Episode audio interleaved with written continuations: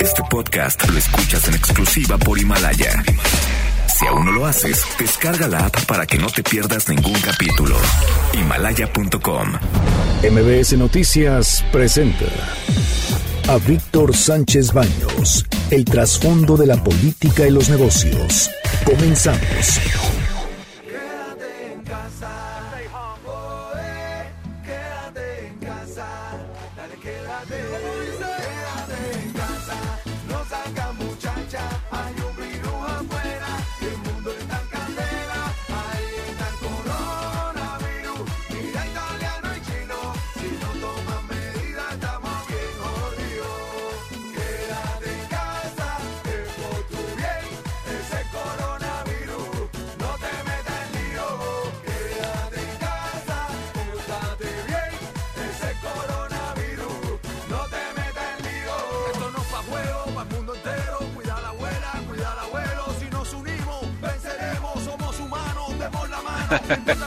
Muy, muy buenas noches. Los saludo con mucho afecto. Soy Víctor Sánchez Baños en MBS, en la frecuencia 102.5 de FM desde la Ciudad de México.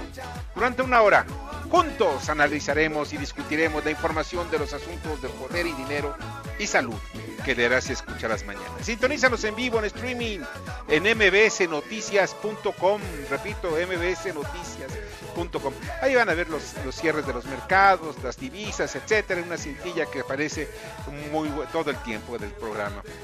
Quédate en casa y no se te olvide que MBS está contigo, como estamos escuchando precisamente a la música de Ariel de la Siva, de Siva, perdón.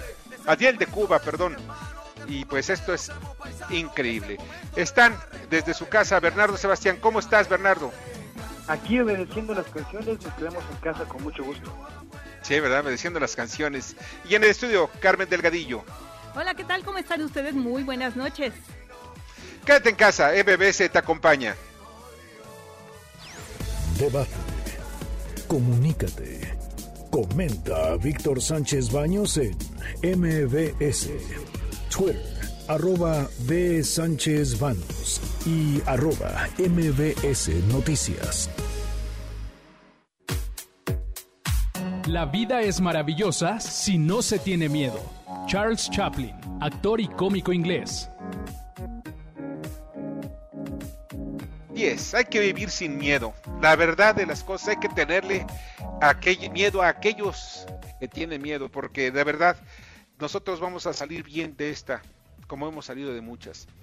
En México pues ha sobrevivido a muchas pandemias, ha sobrevivido a muchos problemas, a muchas crisis y esta no es la primera ni será la última, pero eso sí es una de las más importantes de la humanidad y hay que enfrentarla, enfrentarla con inteligencia, prudencia y sobre todo con la unidad de todos. En la información tenemos mucho que hablar, superemos ya la barrera de los 10.000 casos confirmados, de acuerdo al modelo de vigilancia Centinela que ofreció el mismo vocero de la guerra contra el COVID-19, Hugo López Gatel, pues podríamos estar ya en los 80.000 casos reales. Pero los oficiales, para que quede claro, son los que informa cada noche en la conferencia de prensa López Gatel. Ante el crecimiento de la pandemia, el presidente Andrés Manuel López Obrador decretó varias medidas para enfrentar la crisis económica y concretamente los aspectos de salud. Escuchemos al líder del Ejecutivo. Vamos a demostrar que hay otra forma de enfrentar la crisis sanitaria, la crisis económica o de cualquier índole, cualquier tipo de crisis, siempre y cuando no se permita la corrupción, se fortalezcan valores y principios como el del humanismo y se gobierne para y con el pueblo. Estas medidas aplican para todo el poder ejecutivo federal, es decir, incluyen a organismos descentralizados, órganos desconcentrados, empresas de participación estatal mayoritaria y fideicomisos públicos. Y miren, vamos al detalle brevemente, porque esto es muy importante no será despedido ningún trabajador de acuerdo a un decreto. Es un decreto, no es un acuerdo, no es un oficio ni un memorándum, no, no, es un decreto presidencial. El presidente López Obrador da ese nivel a este decreto. Bueno, no será despedido ningún trabajador Tampoco habrá nuevas contrataciones y se reducirá el salario, pues el 25% de los altos funcionarios. No se ejercerá el 75% del eh, presupuesto disponible de partidas de servicios materiales y suministros. Incluye la cancelación de 10 subsecretarías. Se mantiene también el rango y salario a quienes dejan esos cargos. Se extenderá la suspensión de labores con goce de sueldo a quienes ya encuentran, ya se encuentran en esa situación y esto va hasta el primero de agosto. Esta es la fecha que estima seguramente el gobierno federal de que esta pandemia pues tendrá efectos para que todos estemos materialmente encerrados en nuestras casas. Deberán permanecer cerradas la mitad de las oficinas con excepciones que atiendan de manera directa al público. Se posponen acciones y el gasto del gobierno con excepción de programas prioritarios. Hacienda dispondrá de los recursos necesarios para cumplir cabalmente con la entrega de participaciones federales a los estados para el pago de nómina de pensiones y amortización y servicio de la deuda pública. No se utilizar, no, se, no habrá utilizar, no utilizarán sin autorización de Hacienda recursos de fondos o fideicomisos creados por el Poder Ejecutivo. Tendrán trato excepcional, y esto es importante también, la Secretaría de Salud, la Guardia Nacional, las Secretarías de Marina y Defensa Nacional. Se aplicará la ley de austeridad republicana de manera rigurosa. Estas medidas se aplican para todo el Poder Ejecutivo Federal, es decir, incluyen hasta todos sus organismos. Y hay un aspecto que también es importante recalcar, que se mantendrán los programas sociales, o sea, lo de los jóvenes que no tienen empleo, etcétera, y continuará la construcción de 100 universidades públicas, el programa Sembrando Vida, Jóvenes Construyendo el Futuro, tandas para el bienestar y el Banco del Bienestar, así como la atención médica y medicamentos gratuitos, producción para el bienestar, precios de garantía, distribución de fertilizantes, apoyo a pescadores. Y también se mantendrá el presupuesto de la Guardia Nacional. Y ya hay un aspecto que pues algunos quizá lo dejan pasar. ¿Saben ustedes que el sistema aeroportuario de la Ciudad de México, o sea, el aeropuerto de, de Santa Lucía, seguirá construyéndose? No se detendrá el mantenimiento y conservación de carreteras, caminos, mano de obra, caminos rurales. También se terminará el tren interurbano México-Toluca y las presas y canales. Y seguirá con Dos Bocas y con el tren Maya. Así es, así son, es la decisión y por decreto el presidente lo tiene. ¿Qué opinión tienes de esto, Bernardo? Que no se frena, ni siquiera por una enfermedad y bueno, al menos estamos oyendo de que van a apoyar en algo porque en realidad es mucho lo que tiene que hacer y estamos viendo de que siguen postergando y deteniéndolo. A mi opinión, esto podría haberse detenido desde hace mucho, desde hace un mes, si nos hubieran exigido y hubiéramos hecho una cuarentena rigurosa, actualmente ya estaríamos en un proceso de mitigación, ya hubiéramos superado todo. Si un mes se hubiera sacrificado la economía, no hubiera sido tan zarambiada como hasta ahora, porque ya van 45 días en que la gente va, no va a trabajar, vemos zonas turísticas en las que ya no hay, ya no hay pues nada, son pueblos fantasmas, y vemos también industrias a las cuales sus líneas de producción y sus líneas de, de, los que ellos reciben sus suministros, sus materias primas para producir, están detenidas. Entonces pronto vamos a ver también escasez. Afortunadamente los alimentos en México no escasean, pero sí vamos pues a ver afortunadamente hasta el momento. Hasta el momento no escasean. Ya está en la línea telefónica Toño Castro. ¿Cómo estás, Toño? Muy bien, buenas noches. Justamente están aplicando el principio de Herbert Hoover. ¿Recuerdas tú? Bueno, obviamente no lo viviste. no, ni tú tampoco. No lo sé. Tú estuviste en la Gran Depresión en la época de Herbert Hoover. Justamente eso causó que la recesión económica se convirtiera en depresión, haciéndose chiquito, frenando el gasto público. Lo único bueno es que el Banco de México sigue inyectando liquidez. Pero, o sea que con estas medidas vamos no a caer 6%, vamos, podemos caer 9, 10% de economía.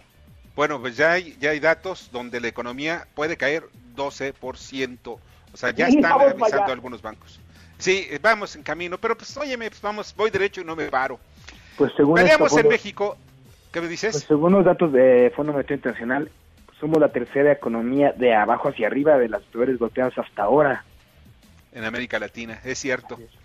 Peleamos en México y el mundo una guerra para salvar miles de seres humanos. Y este es el parte de guerra de México y el mundo con Alex de la Rosa. Adelante, Alex. En el Frente México, 970 muertos, 10.544 contagiados. En el frente mundial, 176.926 muertos, 2.628.894 casos confirmados. Estados Unidos tiene más de 47.000 fallecimientos. Siguen España, Italia, Alemania, Reino Unido y Francia. Ya superamos la barrera de los 10.000 y vamos muy rápido. Seguramente mañana superamos también la barrera de 1.000 muertos. O sea, estamos hablando de, bueno, de datos muy, muy, muy, muy severos. Y este, aquí están las noticias desde la trinchera mexicana. Adelante, Carmen Delgadillo. Cambian el proyecto de guía bioética, ya no priorizarán el uso de respiradores a jóvenes sobre adultos mayores. Dan de alta a bebé Milagro infectado con COVID en Saltillo. Su madre murió de esta enfermedad. López Obrador dio a conocer el plan de reactivación económica. El plan de austeridad más estricto se mantendrá hasta el 31 de diciembre. El director de la Clínica 86 del IMSS en Monclova falleció por COVID-19, informaron sus compañeros. La Secretaría de Salud pidió que cadáveres de fallecidos por COVID sean enterrados en menos de cuatro horas. Sin embargo, un documento establece respetar la decisión de los deudos. En el panorama internacional, Donald Trump firmó un decreto para bloquear la residencia permanente en Estados Unidos. Dice que busca proteger a los trabajadores durante la pandemia. Más de 20 personas en un vuelo de Rusia a China dieron positivo a COVID-19.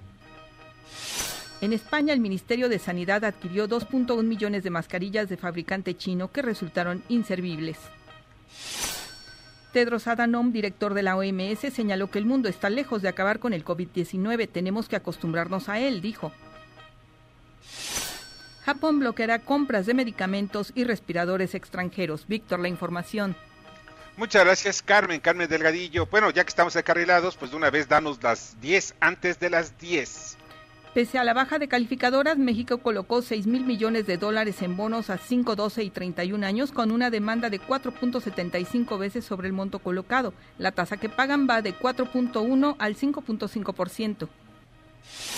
BBVA proyecta una caída de hasta 12% del PIB en México por la paralización y deterioro de la actividad económica. Pemex renta 70 barcos para almacenar combustible por la saturación de terminales.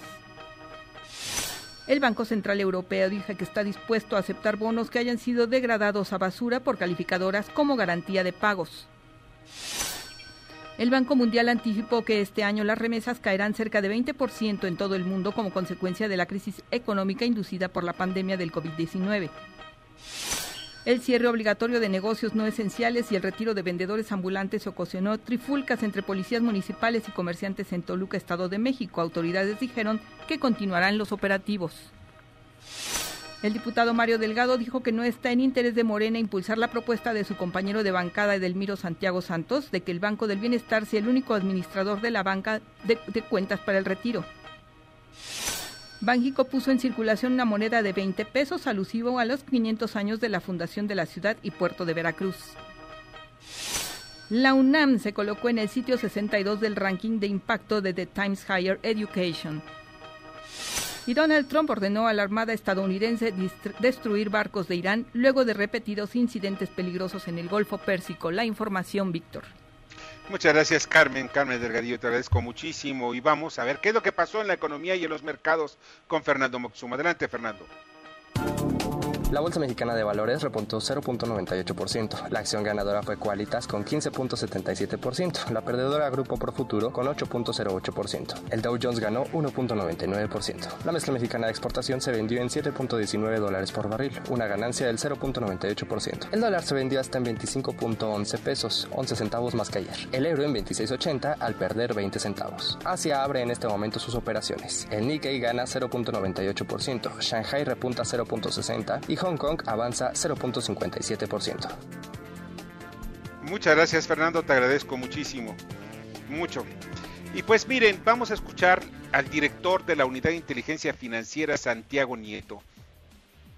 Se ha planteado, actualmente tenemos 5.400 millones de pesos congelados en los bancos por actividades ilícitas y 52 millones de dólares y no se ha podido movilizar porque no hay una disposición legal que nos permita hacerlo. Hemos pensado en solicitarle a la Fiscalía General de la República vía la facultad que tienen ellos para plantear la extensión de dominio que se lleven los casos ante los jueces eh, especializados en materia civil para que se pueda extinguir el dominio sobre la mayor parte de estos bienes. Recuerdo un caso de 2 millones de dólares vinculado con el cártel Jalisco Nueva Generación, otro de trata de personas por 80 millones de pesos, que son cuentas importantes y que nadie las ha reclamado. Bueno, pues además hay 150 millones de dólares de la Universidad Autónoma de Hidalgo, donde su patriarca y su rector, su patriarca es eh, eh, José Sosa, pues es miembro de Morena y es el que puso a la mitad del Congreso del Estado de Hidalgo. También está en la panza de Hacienda 90 millones de dólares del abogado Juan Collado, aquel que es abogado, fue abogado más bien de, Enrique Peña Nieto y de otros funcionarios. En fin, estamos hablando de que es mucho el dinero que está ahí y bien puede salvar de un apuro al gobierno, al gobierno actual. Pero después que no haya reclamos, como es dinero en efectivo, después se lo pueden regresar y está con un interés. Así que pues, así son las cosas. Vamos a ir a un corte. Y antes, antes de, ir al corte vamos con Ignacio Morales Lechuga, su procurador general de la República, República, y después del corte vamos a platicar con Gerardo Esquivel, subgobernador del Banco de México.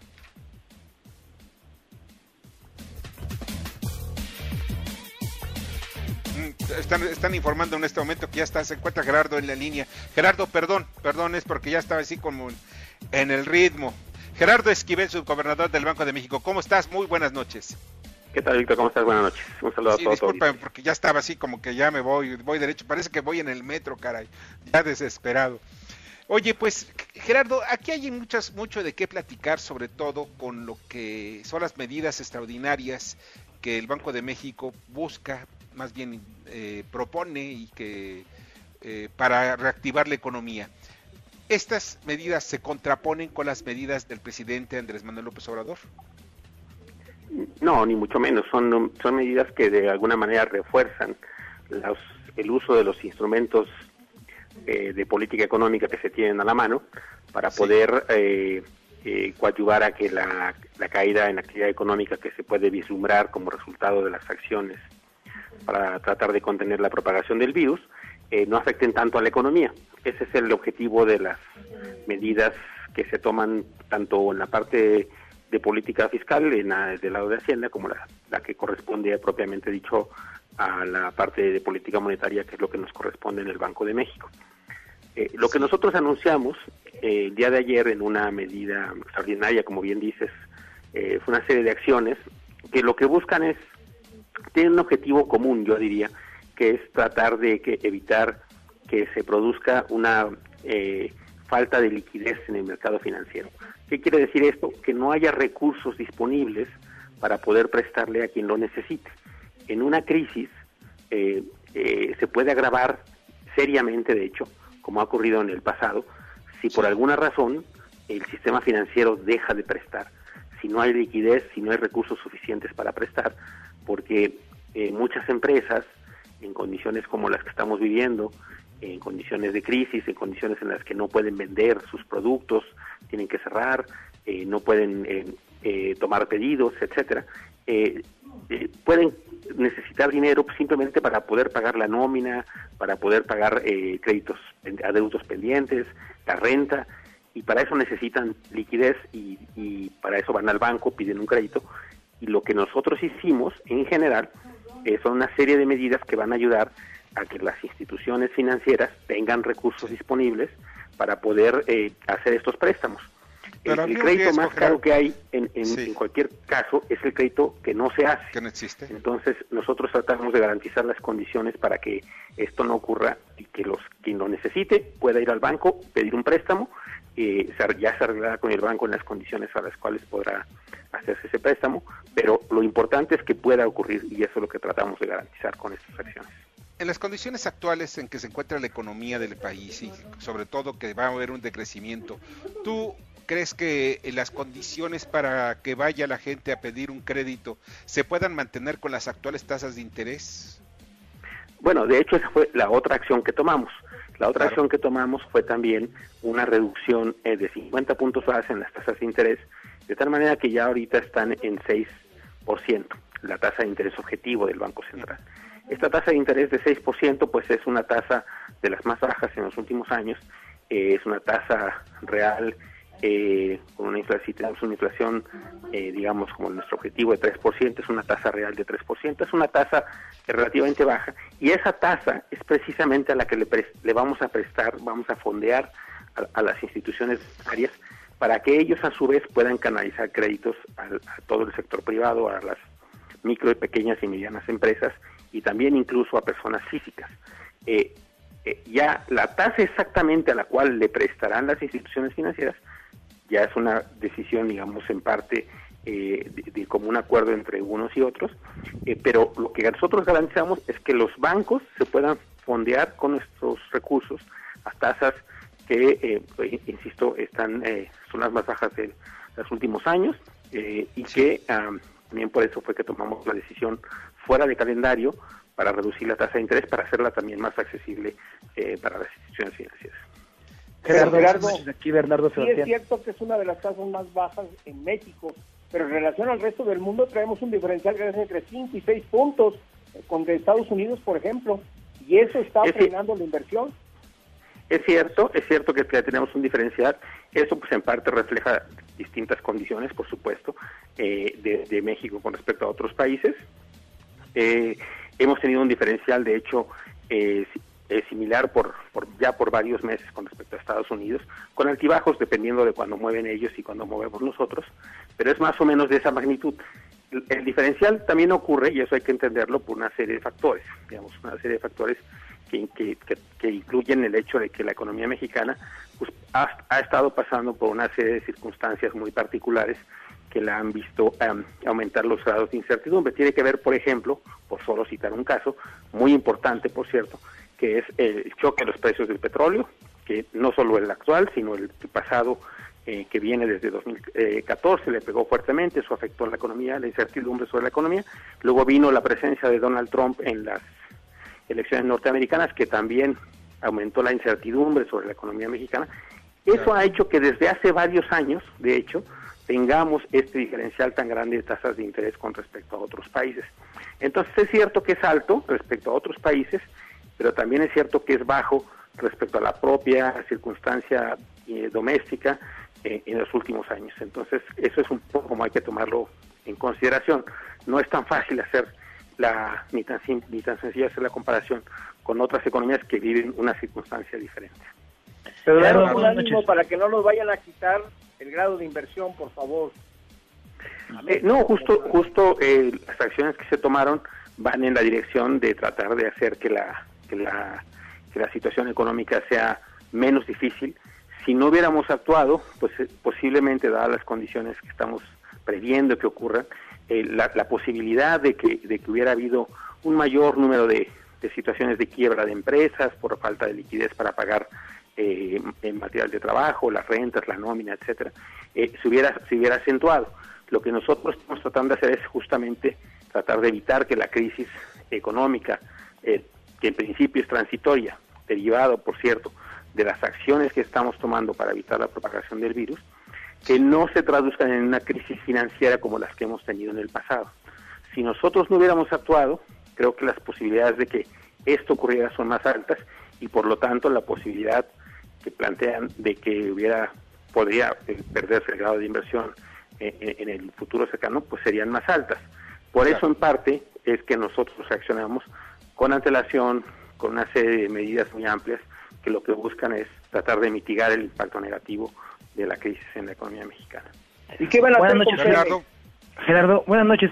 Yo tengo la siguiente duda, porque se han especulado algunos de los bonos, que ahora son los bonos chatarra, los bonos basura. ¿Y esto cómo va a traer inversión? Porque pues a pocos inversionistas les interesa invertir. Esto está generando también de que salga inversión extranjera y a futuro esto nos podrá permitir aunque sea en chatarra, seguir teniendo pues nuestros nuestros rendimientos, por así decirlo? Sí, a ver, hay que hay que diferenciar. hay, hay, dos fenómenos. Un fenómeno que ocurrió a principios de los primeros meses del año, que fue bastante generalizado para las economías emergentes, que fue la salida, los movimientos de capital, eh, de, fundamentalmente de países desarrollados, que salieron de los países emergentes eh, ante las circunstancias que se estaban avecinando con motivo del coronavirus. Entonces hubo una salida muy drástica de, de, recursos de todas estas economías emergentes que hicieron que, eh, por ejemplo, que las monedas se depreciaran. Y eso es cierto de una enorme cantidad de países emergentes. Eh, fue la salida más rápida y más abrupta, por cierto, de los, de los últimos años, incluso mayor que la de la crisis de 2008-2009. Eh, entonces, eso solo para darnos una idea. Eso ocurrió, digamos, los primeros meses de este año, parte de lo que observamos fue eso. El tema de los bonos chatarra, por ejemplo, la calificación de Pemex, que bajó de, de, grado de inversión eh, como resultado de la segunda decisión de una agencia calificadora de bajarle eh, el grado a Pemex, eh, la le perjudica a Pemex, ¿no? En términos de que pues sus bonos, eh, las tasas de interés que tienen que pagar son ahora más altas, etcétera. Pero no necesariamente eso implicó una salida de capitales ante la baja en la, en la calificación, por una razón muy simple. La baja en la calificación era, era muy anticipada por el mercado. Ya se veía venir, ya muchos fondos de inversión que tienen criterios específicos que ciertas eh, ciertos recursos no pueden estar en, bonos e instituciones que no tienen grado de inversión y que se hubieran tenido que haber ido absolutamente si la decisión hubiera sido inesperada. Eso ya no ocurrió porque la decisión estaba, digamos, muy cantada. Tan es así que los bonos de Pemex ya cotizaban desde hace tiempo en una situación muy parecida, de hecho, incluso peor que la de, que la de eh, instituciones con una situación eh, por abajo del grado de inversión como es lo donde está ahora Pemex. Es decir, ya el mercado ya lo había descontado y por esa razón ya no hubo salidas de capital. De hecho, pues también ocurre que cuando una, una cuando hay una empresa como esta que cae debajo del grado de inversión, se convierte en una situación que llaman high yield, o sea, porque produce alto rendimiento, porque es como es eh, más riesgosa, y hay fondos dedicados justo a eso, ¿no? Y entonces, así como salen los fondos conservadores, digamos, entran fondos más agresivos. Entonces, en parte eso se compensa y eso es un poco lo que vimos, eh, eh, lo que hemos estado viendo en los mercados financieros en México en los pues últimos días también. Oye, de veras, Gerardo, no sabes cuánto te agradezco que hayas estado con nosotros esta noche. Quedan todavía muchas preguntas, pero pues cuando es, cuando menos nos orientaste lo que está pasando sobre el crédito y lo que está pasando con nuestras deudas. Qué bueno que haya sido, espero que haya sido claro y, y un saludo a todos, a los tres y un saludo a todo su auditorio también. Qué amable eres, Gerardo. Un fuerte abrazo. Gerardo Esquivel, su gobernador del Banco de México. Y vamos a un corte. Y al regresar, vamos a platicar por, con Bernardo González. Él es el presidente de la Asociación de la Mafore. ¿Y sabes qué va a pasar con tu dinero? ¿Qué es lo que quieren hacer con tu dinero? ¿Esos ahorros que tú has guardado? De eso vamos a platicar después del corte. La reflexión de Ignacio Morales Lechuga, ex procurador general de la República, con Víctor Sánchez Baños en MBS. El día de hoy el presidente de la República tuvo una más de las charlas, pláticas o mañaneras en la cual volvió a investir contra los medios de comunicación y concretamente contra comunicadores. Esta vez de manera muy directa y muy clara contra el medio Excelsior y su director Pascal Beltrán del Río y contra Ciro Gómez Leiva. Y ya antes lo ha hecho con Televisión Azteca, con el Universal, con el Reforma, pero hay algo aquí que califica todas las intervenciones del presidente. Y todas las intervenciones va hacia el señalamiento de que son medios conservadores, medios fifí, medios enemigos de la, de la cuarta transformación, medios adversarios. Y este, esta descalificación es muy característica de Hugo Chávez, de Fidel Castro, prácticamente de todos los dictadores y especialmente de los populistas. De alguna manera Trump también lo ha, lo ha hecho. Y esta descalificación tiene como propósito deslegitimar a los adversarios, deslegitimar a los medios, hacerles carecer de credibilidad y de confianza de la opinión pública, con un solo propósito, aumentar su poder. Porque una cosa es debatir, discutir, analizar, disentir de los puntos de vista que se expresen y otra muy distinta, lanzar a la jauría en contra de los medios y en contra de los periodistas. La única defensa de los periodistas es la verdad y es exactamente lo que buscan comunicar, noticias que sean veraces y opiniones o puntos de vista en los que todos tenemos el derecho de expresarnos, guste o no guste al poder. Porque los medios no están para aplaudir a los poderosos. Los medios siempre han jugado un papel del lado de la verdad y, por supuesto, de la sociedad. Y esto es algo que el presidente debe comprender. Escuchas a Víctor Sánchez Baños. Vamos a una pausa y continuamos. Víctor Sánchez Baños en MBS Noticias. Continuamos. Ahora vamos con el dato útil.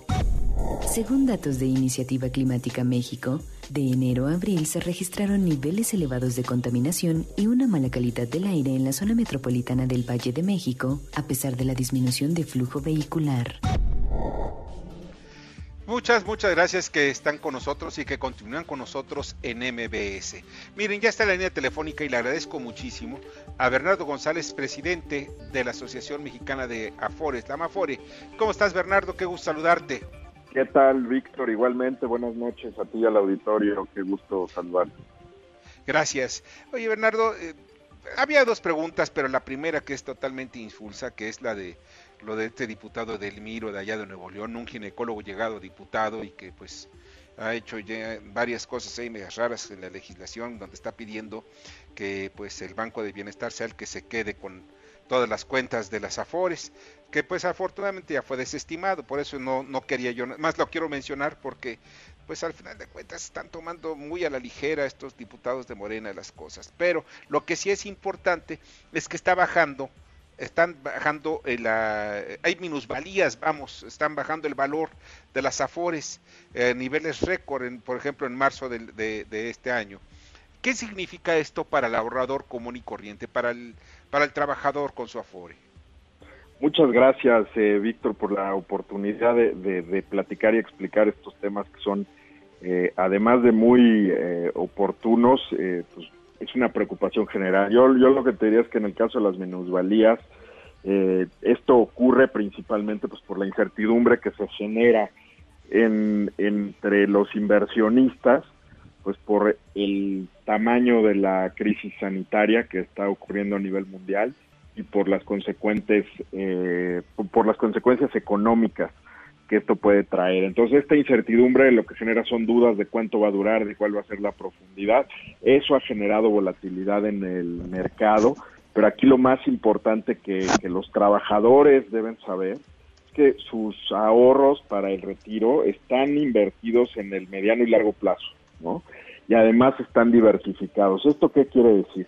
Quiere decir que eh, los eh, la pensión en realidad pues no se determina por momentos o por movimientos temporales en el mercado.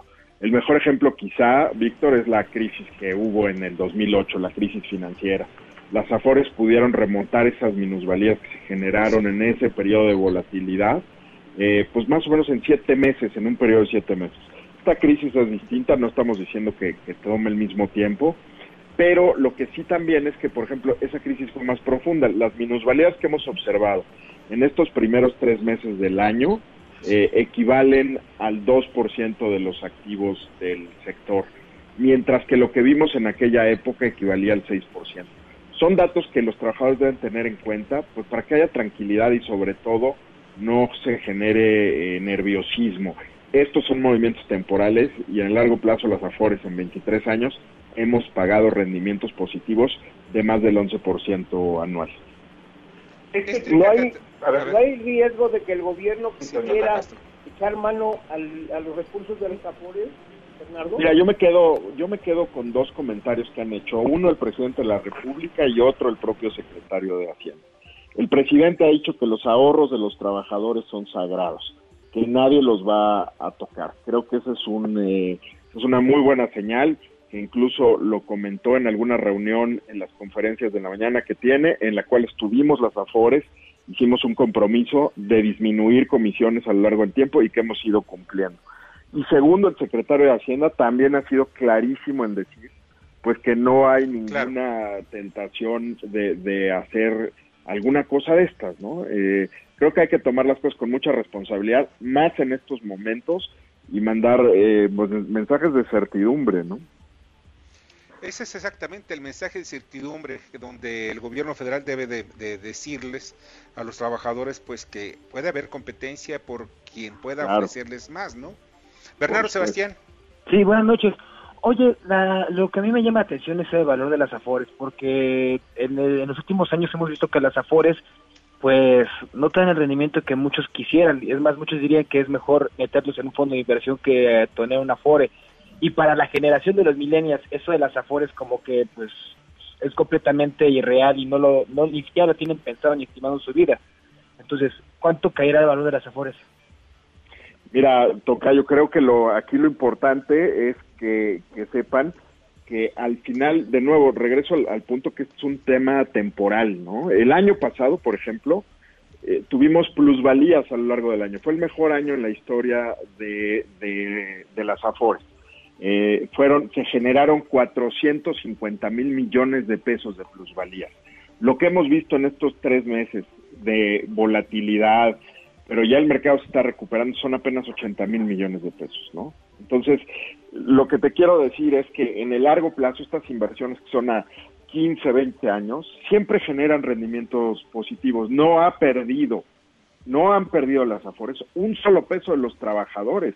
Al contrario, los hemos multiplicado a una tasa de 11% nominal anual, que equivale más o menos al 5.1% real, ya neto de comisiones anual. Esto es quitándole la inflación.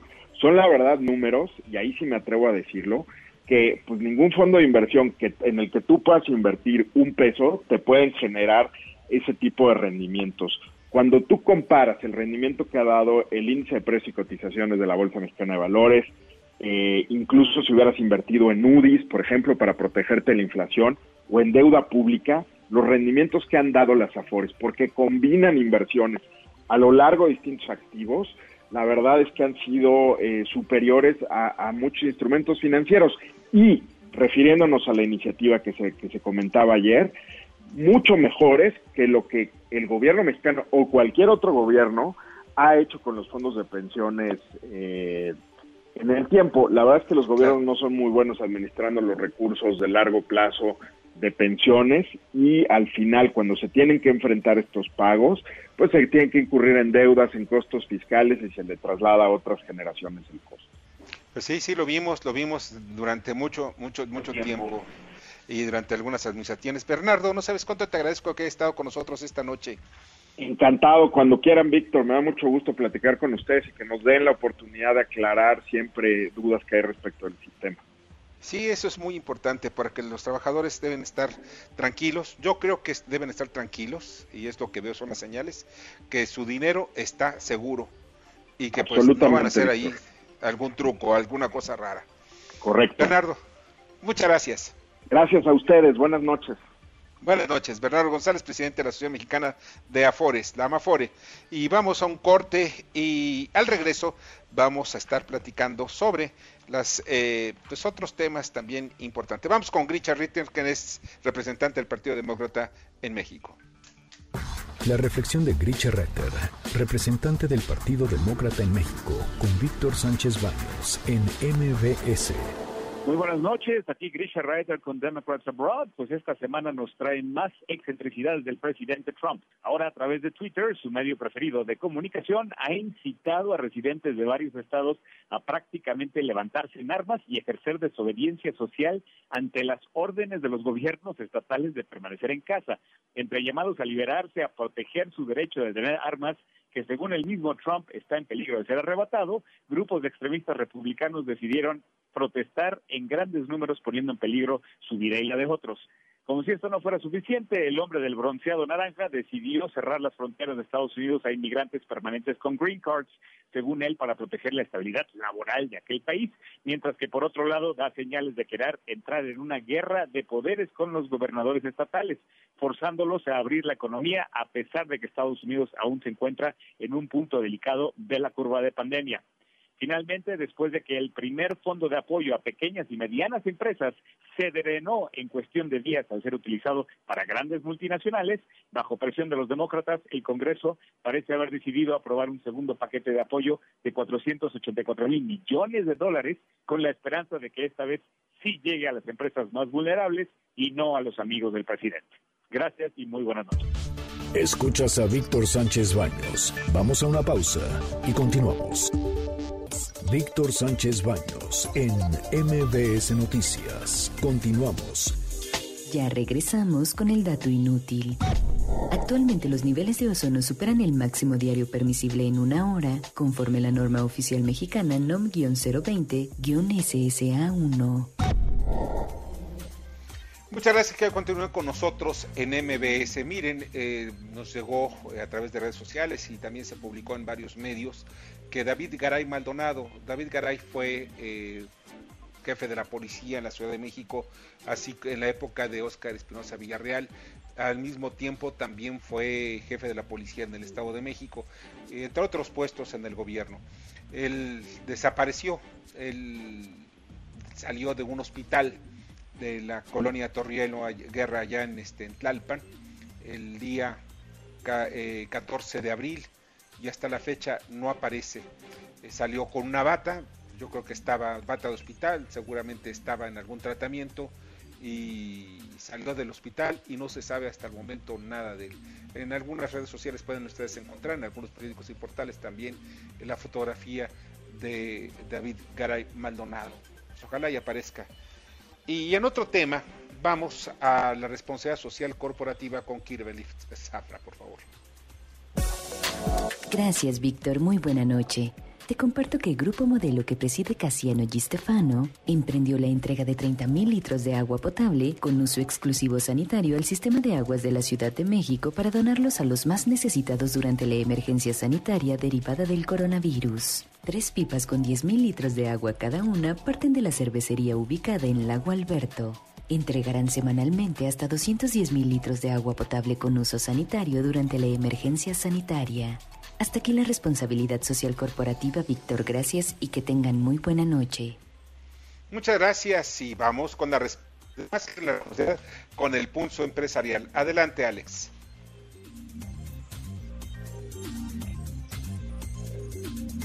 Creo que no lo tengo, no lo tenemos ahorita a la mano. ¿Sí está Alex?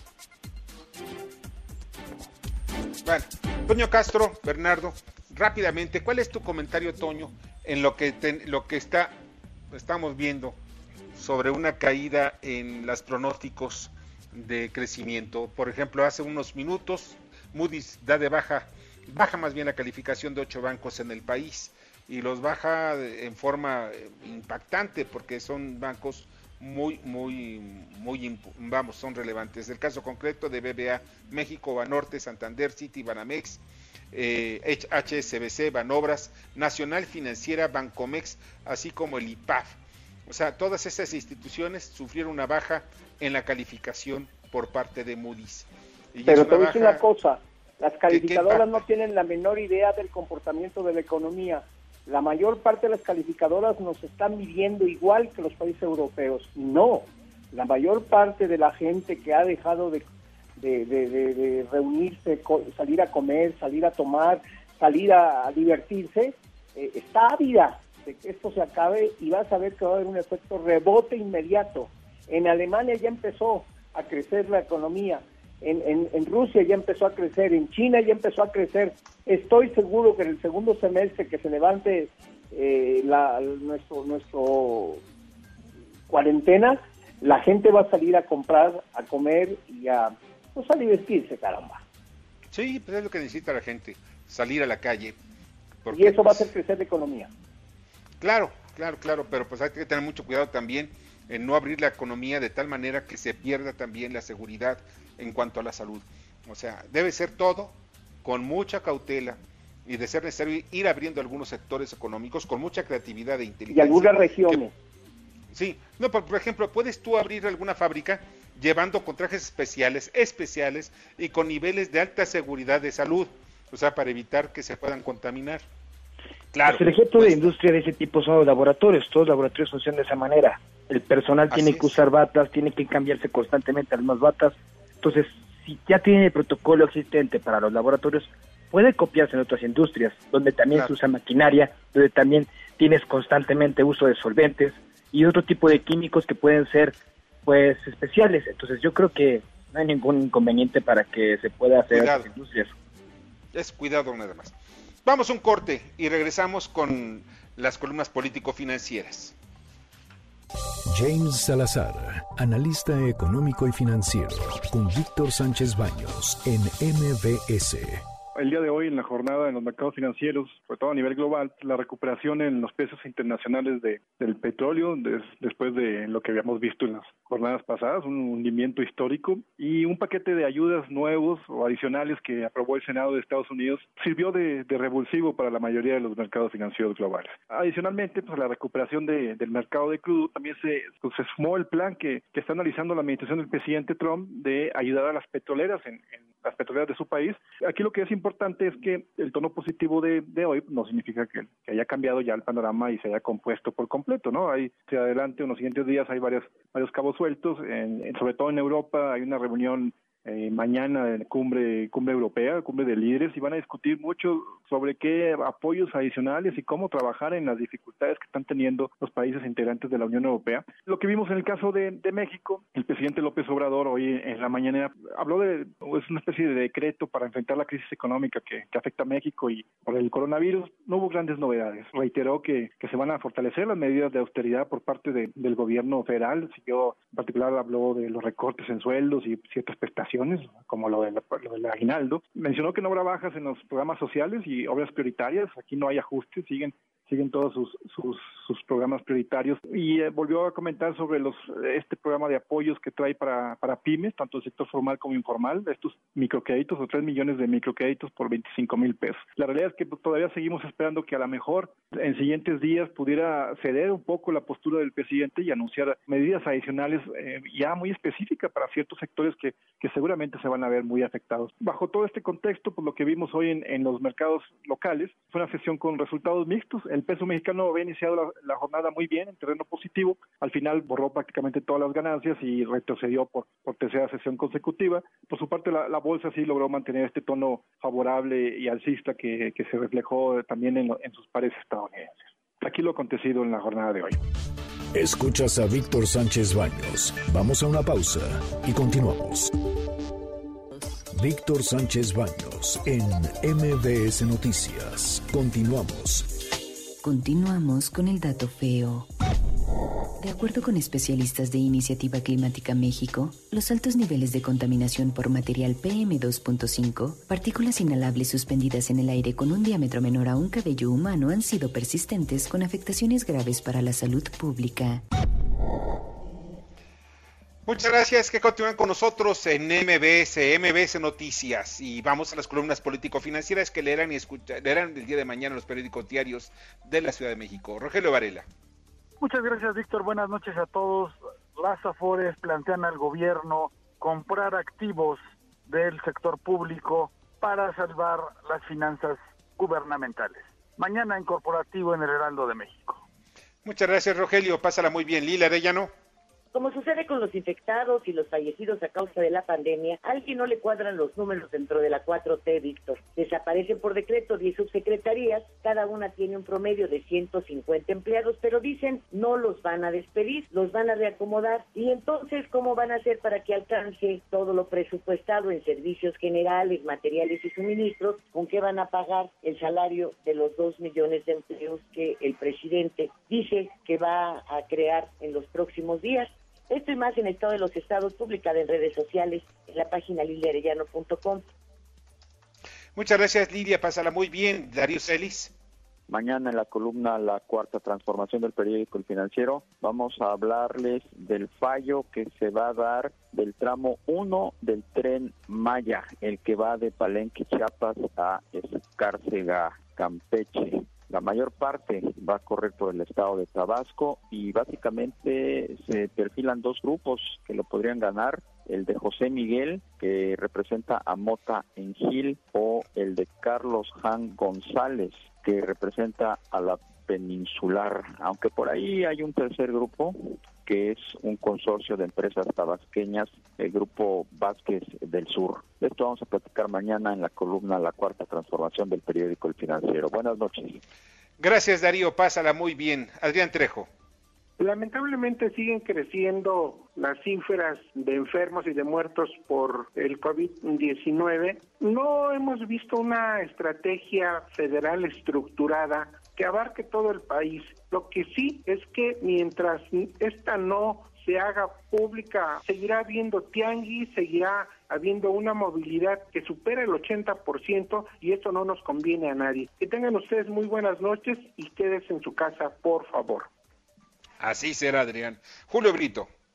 Fíjate que el Centro de Estudios del Grupo Financiero BBVA que dirige Carlos Serrano pronostica que la caída del PIB en México podría ser de hasta menos 12%. Esto es una de las cifras más negativas que los analistas han presentado, solo superada por el Centro de Estudios del sector privado que lleva Luis Fonserrada y que auguró un derrumbe del 16%, muy similar al que sucedió en 1932. Estos y otros temas de nuestra columna Riesgos y Rendimientos que publicamos todos los días en el periódico La Crónica de hoy. Muchas gracias, Julio Ramón Zurita. Arturo Núñez Jiménez, político tabasqueño, ex gobernador de Tabasco, ex subsecretario de gobernación un par de veces, es el personaje del que relato su retorno a la política en la columna que se publica mañana en Diario Imagen, donde también abordamos el tema de concierto que van a ofrecer vía Facebook Beatriz Gutiérrez Müller y Horacio Franco. Ahí estaremos pendiente. Arturo Dam. Víctor Radio Escuchas, muy buenas noches. ¿Cómo están ustedes? El día de mañana en mi columna Pesos y Contrapesos en el diario La Razón, un brevísimo análisis de lo que significa un precio negativo, como sucedió el lunes con el precio de la mezcla mexicana de petróleo de exportación. ¿Qué es un precio negativo? ¿Por qué surgen? ¿Qué significa? Mañana Pesos y Contrapesos en el diario La Razón. Muchas gracias Arturo y vamos a la nota, a la nota pues positiva para que nos vayamos a dormir con una sonrisa. MBS Noticias contigo en casa tiene para ti notas positivas. Especialistas de la UAM, el IPN y la UNAM crearon un brazo robótico volador proyecto reconocido con el Premio a la Mejor Invención en México, al que convoca el Instituto Mexicano de la Propiedad Industrial. Azurso Conini Alvarado, maestro por la UAM, quien lideró al equipo, explicó que su innovación inscrita en la tecnología de drones es un vehículo transformable en helicóptero o aerobrazo y viceversa. MBS Noticias, contigo en casa, trajo para ti notas positivas. Muchas gracias, de verdad les agradezco muchísimo que hayan estado con nosotros y ya nos vamos. Muchas gracias, Antonio Castro Quirós. Buenas noches, Víctor, descansa. Tú también, Bernardo Sebastián. Buenas noches y fue un gusto saludarlos. Muchas gracias, Jorge, Jorge Romero en la producción, en la información, Carmen Delgadillo, en la redacción, Fernando Moxuma y en los controles, Héctor Zavala. Quédate en casa, MBS te acompaña en casa. Las opiniones vertidas en este programa son única y exclusivamente de estricta responsabilidad de quien las expresa. MBS Noticias presentó a Víctor Sánchez Baños, el trasfondo de la política y los negocios. Este podcast lo escuchas en exclusiva por Himalaya. Si aún no lo haces, descarga la app para que no te pierdas ningún capítulo. Himalaya.com